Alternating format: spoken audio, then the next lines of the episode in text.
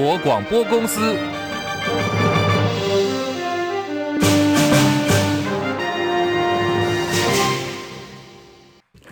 大家好，我是黄丽凤。新闻开始，我们来看哦，是否废死、废除死刑再度成为焦点。法部证实，到现在已经有三十八名的死囚没有执行死刑。国民党立委王鸿薇昨天在立法院质询法务部部长蔡清祥，说上任三年没有执行死刑，是否是在刻意的拖延，甚或呢是在支持废除死刑？法务部声明澄清，这是因为死刑犯申请释宪。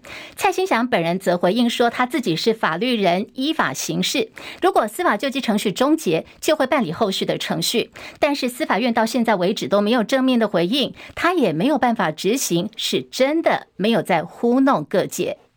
今天的天气很炎热，各地热爆了。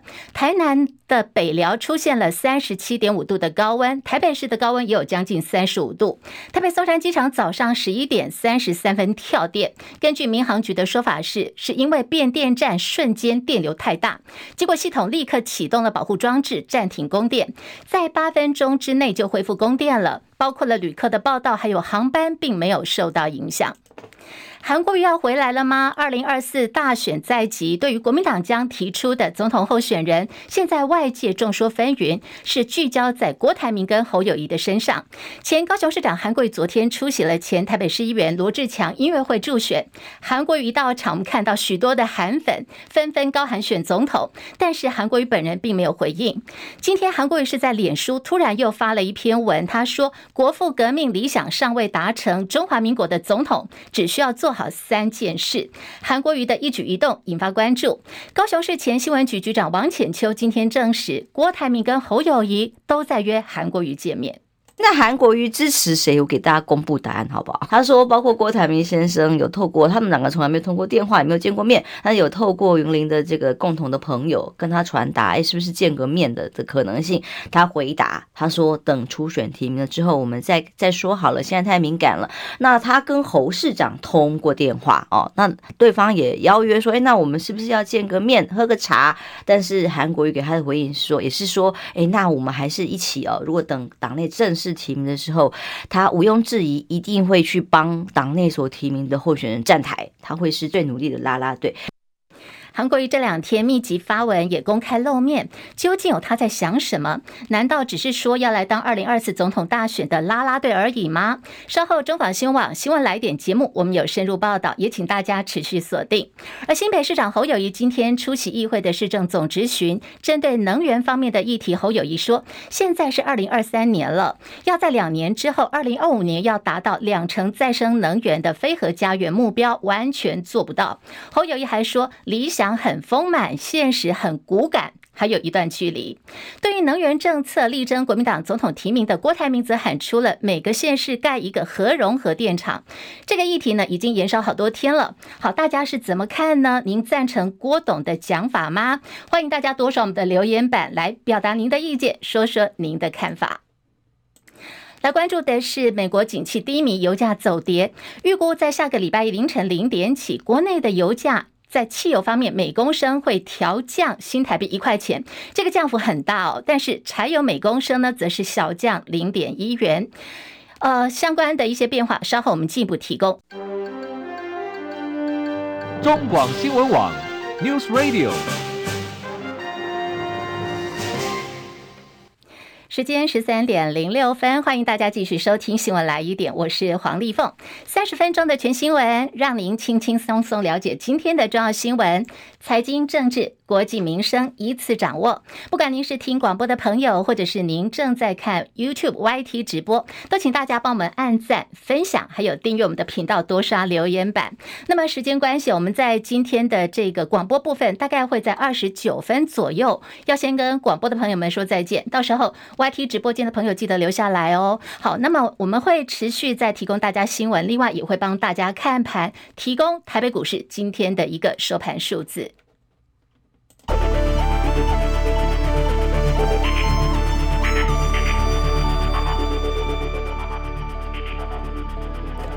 新台币兑换美元升值二点八分，来到三十点六三八兑换一美元。台北股市现在是小涨十点，来到一万五千六百一十九点，涨幅百分之零点零六，成交量一千五百四十五亿元。柜台指数上涨零点七四点，两百一十三点一八点，涨幅百分之零点三六。日本股市小涨三十四点，两万九千一百五十七点，涨幅百分之零点一二。韩国股市平盘附近震荡两千五百点。港股方面上涨一百三十七点，两万零八十九点，涨幅百分之零点七零。大陆股市今天。是走跌的，上海综合指数下跌二十点，三千三百二十九点，跌幅百分之零点六二。深圳成指跌的比较多，来到了一万一千一百五十五点，下跌幅度有百分之一点零五。印度股市下跌一百九十六点，六万一千五百五十二点，跌幅百分之零点三二。国际汇价，欧元兑换美元一点一零四五，美元兑换日元来到一百三十三点九零，一美元兑换六点九零八三人民币。黄金价格最新报价每盎司是两千零四十九美元。好，以上是最新的财经资讯。银行业持续的暴雷，现在市场的情绪不稳定。今天清晨收盘的美国股市还是收黑的，台北股市今天开高走低，盘中呢还一度是失守了一万五千六百点，现在有点拉回了，不过呢也是小涨六点，来到了一万五千六百一十八点。而在汇率的这个呃变化方面，美国联准会一如市场的预期，宣布升息一码，也暗示说可能要暂停升息的脚步了。新台币兑换美元的汇率今天持续走阳。直逼三十点六元整数关卡，也写下了最近两个礼拜以来的高点。不过，现在市场的观望气氛还是很浓厚，主要观望的是美国非农业的数就业数据，交投方面的表现还是比较偏淡的。虽然中国大陆已经解除了新冠疫情的封控，可是企业的这个利润呐、啊，还有营运还是没有起色。这是来自美国自由亚洲电台的报道。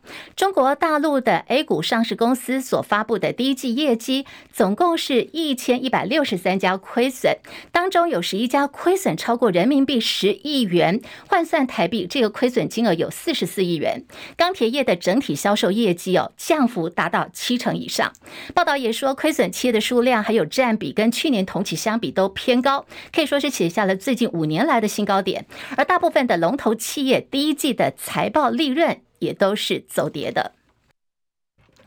股神巴菲特所掌管的伯克夏海瑟威年度股东大会，这个月美东时间的五号跟六号就要举行了。股东呢要针对六项股东提案来进行投票，包括表决是否要罢免巴菲特的董事长职务。巴菲特则是建议股东们对所有这些提案呢，通通都要投下反对票。这场的股东大会，股神巴菲特跟他的老搭档，呃，这个大家名字应该很熟悉，叫做孟格。两个人呢，这对 couple 还会再度现身的。这是是巴菲特所参加的第五十九次大会，好，预定会有好几万名的股东会去朝圣。尽管美国联准会利率的决策出炉了，市场反应却没有太大的激情。再加上说，又美国地区的银行陷入财务危机，有意要出售，美股收低，也导致台股量缩平盘附近在浮浮沉沉。分析师预估说，现在国内外正值财报密集的发布期间，不乏利空的消息，市场对于产业景气是有所疑虑的。在这样的一个情况底下，台股的行情也会受到压抑。张佳琪报道。众所瞩目的苹果财报出炉，业绩表现理想，iPhone 营收显历年同期新高，服务营收更来到历史新高。苹果财报优于市场预期，却没有激励美股，美股指数收低，主要是美国又有区域银行陷入财务危机，有意求售，导致相关类股卖压沉重。台股在这样的气氛下，人气退潮，指数全场平盘附近游走。台积电企图收复五百元大关，一度攻到五百零二元，因为市场量能不济，股价在五百元上下波动。联发科反弹百分之一以上，倒是有助稳定军心。万宝投顾执行长王荣旭表示，目前美股及台股都在财报及法说会密集发布期，且美国区银行股利空杂音仍大，造成市场观望气氛升高，个股的走势也比较分歧。王荣旭说。啊，个股的部，上市柜也都是呈现啊这个一半涨一半跌的一个状况。那个股的部分来看的话，今天比较强的只有少数啊一些中小型的电子股以及政策做多的这个部分的一个产业。王旭不讳言，现阶段盘市不管做多或者做空，操作上都不容易，因为市场没有强烈的共识，且电子股的展望不明确，许多重要电子产业落地时间可能往后递延。中广记者张佳琪台北报道。行政院政务委员邓振中参加美国投资美国高峰会的期间哦，他拜会了美国的行政部门，在跟美国商务部部长雷蒙多在会谈的时候，当时郑邓振中所表达的是，美国跟台湾之间没有避免双重课税，让台湾企业处于不公平的竞争条件。在今天，美国参院外委会跨党派的议员提出了台湾租税协定法案，授权拜登政府透过美国在台协会 AIT 跟台湾来洽签租税协定。一旦生效的话，美国、台湾税务居民都适用，但是在中国大陆或者是没有跟美方签署租税协定第三国的企业就要被排除在外了。齐海伦报道。这项法案的名称是《台湾租税协定法案》，由民主党籍参议院外委会主席梅南德兹、外委会共和党首席议员李契、外委会亚太小组主席范霍伦等人共同提出。李契说，美台租税协定能够降低不必要双重课税，避免逃税，也移除双边贸易障碍。法案授权拜登政府和台湾洽签租税协定，以处理美台双重课税问题，促进双边贸易投资。法案指出，美国和全球六十五个司法管辖区签有租税。协定，台湾作为美国前几大贸易伙伴以及全球重要经济体，具有战略重要性，并且面临中国日益严重的威胁。美国应该进一步强化和台湾经济关系。法案授权美国总统透过美国在台协会 AIT 和台湾洽签租约协定。美国财政部长耶伦先前曾经表示，美国和台湾缺乏租税协定是重大问题。去年八月，美国实施晶片法，预期来自台湾的投资将大幅增加，凸显了这项议题的急迫性。记者戚海伦报道。意大利跟中国大陆的一带一路协议明年就要到期了。不过，现在意大利官员透露说，意大利是不可能再继续延续这项协议的，而且原因呢跟台湾有关系。欧洲学者分析，意大利是否会跟中国大陆续签一带一路，有一个关键的原因就是台湾。另外，从意大利总理梅诺尼上任以来，在中国问题方面表现了跟美国结盟的道路。如果说意大利继续选择续签中国大陆的一带一路协议，的话，将会跟这个总理梅诺尼在大选前的承诺是背道而驰的。在前美国总统川普任内担任国家安全顾问的欧布莱恩警告说，中国大陆极有可能会在两年之内入侵台湾。他敦促日本跟美国要坚决的对付北京当局。在先前，曾经有美军印太司令部的司令戴维森表示，中国大陆极有可能会在六年之内，也就是。在二零二七年之前入侵台湾，不过欧布莱恩说，他认为这个时间已经缩短了，现在只剩下一到两年的时间。他强调说，如果日本、美国跟盟国不提供台湾自我防御所需要的武器，不给台湾必要的外交力量来阻止中国大陆认为可以入入侵台湾，而不用去考虑后果的话，台湾呢可能就会处于非常危险的境地。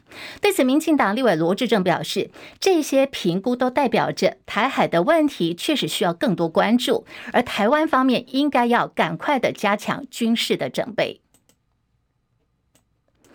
全民国防吗？警政署扩大招募十八岁到四十岁的民防义警人员。现在地方资深的这个民防人员就说，其实这是不可能的任务，因为警政署在推动这项措施是没有诱因，诱因几乎等同没有，所以他们认为说很难去招募到年轻人。国民党立委游玉兰也质疑说，喂，为什么在这个时间点，警政署扩大招募十八岁到四十岁民防义警人员，这个动机是不单纯的。你现在哎，这个摆明着这个司马昭之心，路人皆知。你要这些精壮的年轻人放下手头的工作来当你的后备队，还是要当神风特工队？这是为什么？现在即使在呃警政署已经祭出说，你只要招到一个四十岁以下的这个年轻人来加入民力的话，哎，可以。加奖一次，我不知道他们现在招募的绩效如何。不过聪明人都知道，现在不是这这些名利组织，不是让你晚上来这个巡社区来吃便当。好，这是由玉兰立委的看法。但是在民进党立委钟嘉宾方面，他则认为说，民防跟义警本来就是协请人力啊，因应天然灾害预防来提供协助。国民党立委把居安思危的这种常备然后联想到跟战争危机有关，钟嘉宾说他就要问了。难道是要犯罪横行，或者是发生了天然灾害，然后再来组织协请民力吗？此外，最近有关警方保二总队是否应该扩编成为第二陆军，也引发了警察军事化的争议。张伯仲分析报道，对于以扩充保二警力达到第二陆军的构想。尽管国防部曾表明会以警政署提出的需求提供兵器和教练，但政院随后却澄清相关内容都尚未定案，现阶段也没有增设个人重型武器的规划。内政部长林右昌更极力撇清绝非第二陆军，希望外界不要以讹传讹。不过，在关切相关构想是不是就此胎死腹中，或有朝一日还是可能卷土重来之前，似乎更有必要探索正反双方都没能诚实说出来的盘算或顾虑。对于不惜九弯十八拐，甚至想以暗度陈仓来达成目标的执政绿营，着眼点不外乎体察到日益升高的中共武力威胁。特别是在美方替台湾防卫自保能力把脉诊断后，几乎是十万火急，要求我方尽速补强防卫韧性，以便能在万元抵达前抵挡得住敌军的猛攻。不过，一旦检视这些美方开出的药方，包括延长义务役期、强化后备战力。要不还停留在纸上作业，要不就是才刚迈出步伐，距离能彻底改变体质还很遥远。因此，要说从扩编保二总队这一点找到一个能立竿见影的特效药，应该也不为过。坏就坏在绿营宁可不停编织美丽媚俗的谎言，也不愿坦诚残酷却贴近现实的真相。因此，大有为政府不能让人民感受到国家有多危险，国内有多缺电，物价涨多高，或老大哥有多不高兴。特别是在选票决定一切的游戏规则中，根本没有一天不再打党同伐异的选战。把执政绿营说得如此不堪，其实在野阵营也未必有多高尚。台湾面对身旁的恶霸，除非选择投降，手中还能握有几张牌，大家都心知肚明。许多隐而未宣的反弹动机，极可能来自于反对阵营惯有的以美论。把这些原本纯粹基于战略战术分析都认为该做的事，一律简化成承受不住来自美方的压力或对美交差。如果以把台湾变成刺猬岛的立场出发，就和第二海军海巡平战转换，积极筹建弹药军火的战备储存库，延长义务役期和强化后备战力等等概念一脉相承，无非是想在中共武力犯台时产生多一层的贺阻效果。已经处于险境的台湾，不该冒进挑衅身边这个天天张牙舞爪的恶灵。这个道理人人都懂，但是否有必要为此自缚手脚，甚至把何谓挑衅的诠释权都让渡给北京任意解释发挥？那就是国内朝野都必须正视的严肃课题。如果台湾为了生存自保，早年战争风险还不至于像今天这般高涨的年代，顾总统蒋经国都能有不惜秘密发展核武自保的决心，今天只不过唤起全民抗敌意志。还能借以向对岸示警，不要轻举妄动。扪心自问，有何不妥？中广记者张伯仲台北报道。您喜欢拍照吗？要提醒您的是。很爱拍照的人哦，如果是在大陆，就有可能是不 OK 的。中共的全国人大常委会日前通过修订反间谍法，扩大所谓间谍认定的一个行为范围。根据陆委会副主委兼发言人詹志宏的解释，他说这个举动会大幅提高国人前往大陆的风险，也呼吁中共当局不要以政治来当借口，阻碍两岸的正常交流。詹志宏还就八旗文化总编辑复查李延贺的案情发展说，即使现在复查的人身安全是没有问题的，陆委会海基会已经提供最需要的协助。不过，现在整个详细的情形还有这个后续的发展，还是要来尊重家属的意见。目前根据陆委会的官方说法是没有新的进度。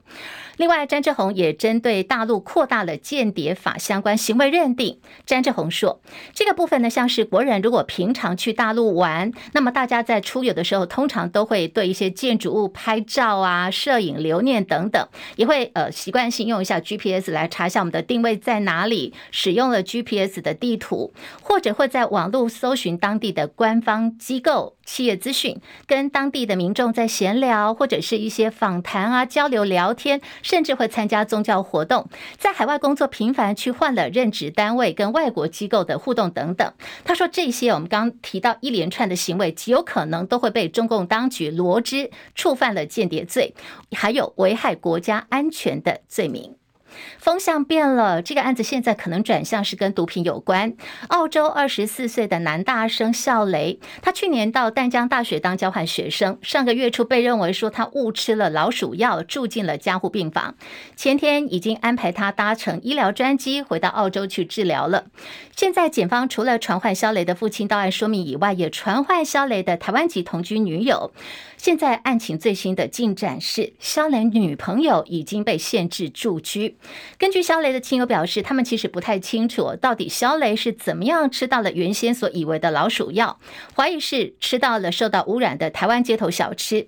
不过，北医附一四月二十九号曾经发出了声明，表示肖雷已经转到普通病房，意识稳定。而且，根据肖雷当时的说法是，他这次的情况跟街头小吃是没有关系的，并不明白啊为什么。会去接触到外界所以为的老鼠药？台北地检署分案调查，现在是由这个毒品专组的检察官在侦办，全案朝向违反毒品危害犯罪防治的方向在进行调查。最近有去过金门吗？最新的消息哦，就是说，哎。在金门，如果你有去的话，有没有发现当地的孔雀很多？孔雀开屏很漂亮。不过，当孔雀的族群数量暴增的时候，其实也是挺吓人的。据说，在金门当地的这个孔雀数量已经暴增到两千只了，叫声也很吓人。台湾早年将蓝孔雀当成观赏鸟引进。一九九九年的时候，台风将位在金门的叙事所屋顶给吹走，结果十四只的孔雀就逃走了。后来就在野外建立族群，现在繁衍到两千只。农委会林务局从二零一零十三年前开始补助金门县政府移除孔雀，还说呢，一只用六百块钱的价格来做收购，可是捕捉的速度赶不上孔雀的繁殖速度。金门县议员董森宝说，孔雀每一年的四月到八月，也就是现在这个期间，已经进入繁殖期了，叫声频率很高。孔雀怎么叫的，大家知道吗？我听过耶，真的那个声音很像猫或者是婴儿娃娃在哭的这个哭声。那通常在半夜也会叫，他没有管白天跟黑夜的。所以金门当地的民众说实在不堪其扰，希望中央跟地方赶紧找出有效的解决策略。红海创办人郭台铭最近动作很多，动作频频啊，从高雄然后到南投，现在从南往北一路在走。他说他全省跑透透，积极争取国民党的总统参选人提名。外界关注说，郭台铭跟新北市长侯友谊谁会是最后代表国民党的征召人选？对此，前立委邱毅在脸书发文说，郭台铭很认真的南北奔波，迫不及待的提出各种政见，可是啊，缺乏政治历练，屡屡失言，引发。争议，邱毅表示，另外一方面，侯友谊就是气定神闲了，好整以暇的坐镇大本营新北市，因为侯友谊很清楚，国民党中央的征召作业全部都是假动作，只是为了去忽悠郭台铭的一场假戏而已。只要侯友谊不自乱阵脚出差错，邱毅说啊，最快五月十七号，最慢五月二十四号，朱立伦就会宣布征召人选就是侯友谊。韩国瑜昨天被问到他是否愿意跟红海创办人郭台铭组成郭韩配，当时韩国瑜给的答案是他会在脸书上讲。韩国瑜今天就在脸书发布了五百一十四个字的文章，写下了“中华民国是我们的国，台湾是我们的家，中华文化是我们的根，民主自由是我们的宝”。这段话被外界认为说他是在力挺新北市长侯友谊。对此，侯友谊有最新回应：有志气，有自信。我们一定团结更强大，所以我们只要一心一意为中华民国、为台湾这个土地要来拍拼，大家同心共力，绝对都没问题。国民党极有可能征召侯友宜参选总统，但是在中南部，现在传出反侯友宜的反侯势力在集结，而且还扬言不服选。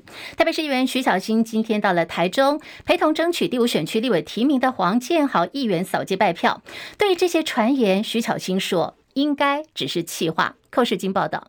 刚在国民党内立委初选胜出的台北市议员徐巧芯，被称为蓝营年轻一代女战将。五号一早到台中，陪同争取第五选区立委提名的黄建豪议员扫街拜票。他说，这次大选最特别的是，国民党年轻世代非常团结，相信对国民党二零二四大选有加分。他也相信不会因为竞争导致分裂。对前立委沈志慧认为，国民党世代交替成了世代撕裂，徐巧芯不认同。他说：“民主政党由党内初选很正常。”对国民党中南部有反侯势力扬言，若征召侯友谊将不服选。他说：“应该是气话，相信这都只是在征召之前大家的一些气话。征召的人选出现之后，我相信大家会全力支持。”日前，徐巧芯透露，国民党将征召侯友谊参选总统。郭台铭昨晚到台中，对此说法不表意见。徐巧芯说：“这是他之前得到的资讯，但。”距离五月十七还有一段时间，